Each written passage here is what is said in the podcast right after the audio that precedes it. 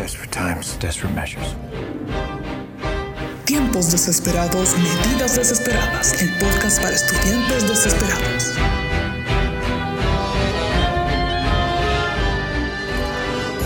Nos encontramos nuevamente en A Tiempos Desesperados, Medidas Desesperadas, el podcast para estudiantes desesperados, donde hablamos de libros y los analizamos de una forma no tan aburrida. Y como los anteriores dos episodios tuvieron tanta aceptación, seguiremos en nuestro especial de Halloween. En el capítulo anterior vimos a Shklovsky. Exacto, muy buen invitado y gran sujeto. Sí, y ahora revivimos a otro autor como invitado especial. Lamentablemente nos dejó no hace tanto tiempo. En el capítulo de hoy tenemos con nosotros a Gerard Genet, que falleció en el año 2018, nacido en Francia, famoso escritor, creador de la narratología y crítico teórico del estructuralismo. Para quienes son nuevos en el canal, estamos hablando de la novela de George Orwell, 1984, una obra distópica que sigue a Winston, un hombre que vive inserto en una sociedad que es constantemente vigilada por el omnipresente Gran Hermano. Sí, pero antes de empezar con el análisis del libro, comenzaremos con una breve explicación, dentro de lo posible, de los puntos de Jeanette, por el mismo Jeanette.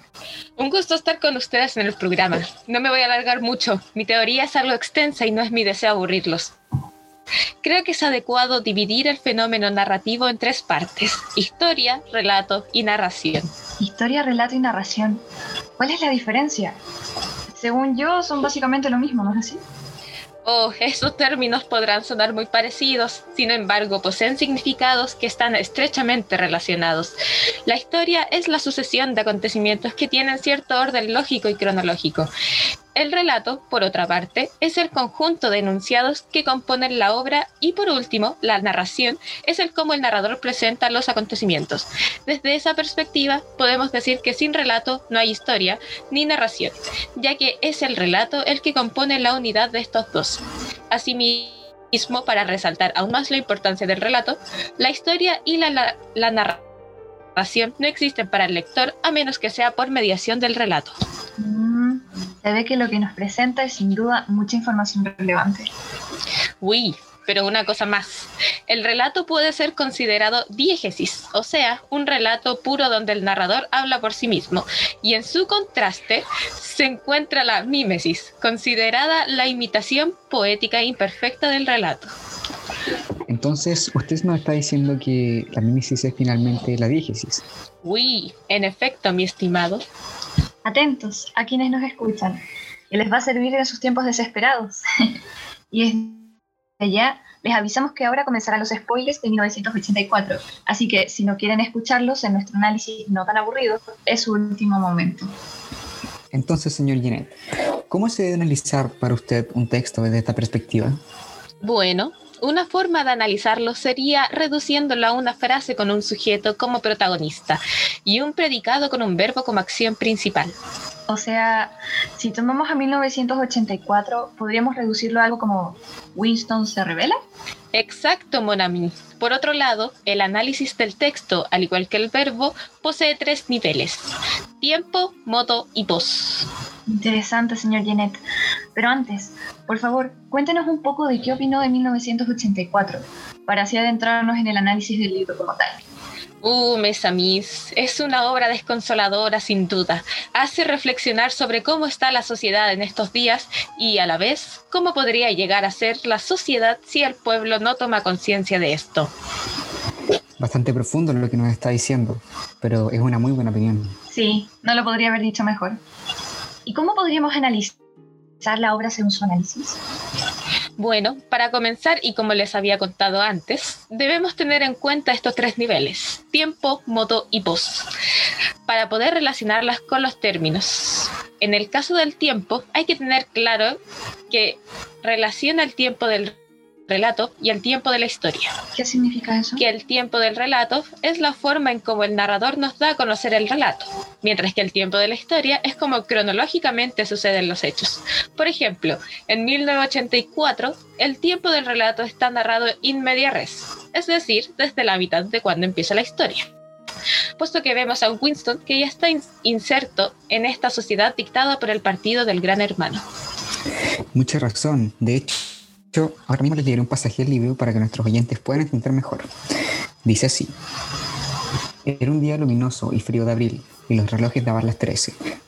Winston Smith, con la barbilla clavada en el pecho, en su esfuerzo por burlar el molestísimo viento, se deslizó rápidamente por, por entre las puertas de cristal de las casas de la Victoria, aunque no con la suficiente rapidez para evitar que una ráfaga polvorienta se colara con él.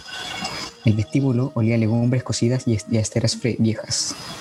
Al fondo, un cartel de colores, demasiado grandes para hallarse en un interior, estaba pegado a la pared. Representaba solo un enorme rostro de más de un metro de anchura, la cara de un hombre de unos 45 años con un gran bigote negro y facciones hermosas y endurecidas. Bueno, voy a saltarme un poco para que el párrafo se entienda mejor. Dice así. Era uno de esos dibujos realizados de tal manera que los ojos le siguen a uno donde quiera que vaya. El gran hermano te vigila, decía las palabras al pie. En efecto, Monami, mientras que el tiempo de la historia son los hechos en un movimiento cronológico. O sea que en 1984 el tiempo de la historia se va alternando en lo que se vaya necesitando para contextualizar la historia mediante recuerdos de eventos pasados, ¿no? Oui, oui, Monami. Continuando con el modo, está dividido en dos moderaciones, distancia en cuanto a lo que es relatado y perspectiva de la historia. La mímesis se halla en esta modalidad al entregar la ilusión de la verdad a través del protagonista, Winston, por el cual se presenta el relato de los sucesos. Ya veo, ahora se entiende mucho mejor. Por favor, señor Kinet, continúe. Gracias, querido. Bueno, finalmente se halla la voz narrativa, que cuenta cómo se, mezcla la narración como una instancia narrativa dentro del propio relato. Esto nos lleva directamente al, tipo de narrador del texto, que en 1984 resultaría en tercera persona del tipo omnisciente, ya que el narrador se encuentra en un plano externo al del protagonista, teniendo conocimiento desde la historia hasta los mismos pensamientos del personaje. Por ende, este tipo de narrador se trata de una focalización cero. Ah, entonces, eso de focalización sería uno de los modos al, ser la perspectiva de la historia, ¿o no? Très bien, mademoiselle, muy bien. Ahora entiendo todo. Bueno, veo que estamos llegando al término del podcast. Queremos agradecerle a nuestro invitado por venir el día de hoy. A pesar de complicarle un poco en español, logró em, dárselas, darse a entender muy bien dejando su eterno descanso de lado por nosotros. Muchas gracias, Janet. Esperamos tenerle de regreso en un futuro. Oh, a mes. Lo pasé muy bien. Invítenme de nuevo que me aburro en el más allá y el mundo humano no se puso tan intrigante. Pero antes de terminar, responderemos la pregunta más votada de nuestros oyentes en nuestro Instagram. Entonces, la pregunta es, ¿cómo cada perspectiva afecta el análisis de la obra? La cual en este caso es 1984. ¿Qué dices, Rose? podemos eh, responder ahora, ¿no? Por supuesto, querido bicho. Bueno, yo creo que teniendo ya los dos análisis que nos dieron, podríamos decir que el formalismo, por un lado, se centra más en la forma del lenguaje de un texto, en donde la historia de este o su significado no tienen importancia, así como tampoco la autoría o su influencia social o cultural. Además, a diferencia del estructuralismo, los formalistas solo se centran en el texto en cuestión para analizarla. Por otro lado, el estructuralismo se basa en la estructura del texto, valga la redundancia, y el cómo se relaciona con otros textos de estructuras similares. Pues, como Todorov dice, nunca será una obra independiente, pues siempre sacará elementos ya existentes. Claro, y respecto a 1984, vemos que si seguimos un análisis formalista, nos encontramos con un análisis, un análisis más específico de la obra, como pasa con Shklovsky, que se terminó centrando bastante en la neolengua como único elemento sobre el extrañamiento. En cambio, Janet hizo un estudio mucho más amplio, ya que analizó cómo las acciones de los personajes afectaban la trama, clasificándola en tres dimensiones que, que, trata la historia de una forma más general al centrarse más en la estructura que en la forma de sus características. Eso mismo. Creo que ya quedamos bien claritos con estas teorías en realidad. Bueno, entonces ha llegado el momento de decir adiós. Y a ustedes, querida audiencia, Gracias por pasar el rato con nosotros el día de hoy, aquí en Tiempos Desesperados, Medidas Desesperadas. Y les dejaremos un pequeño spoiler de nuestro capítulo de la próxima semana. Marx o Lukács. Voten por quien quieren que revivamos en nuestro próximo capítulo.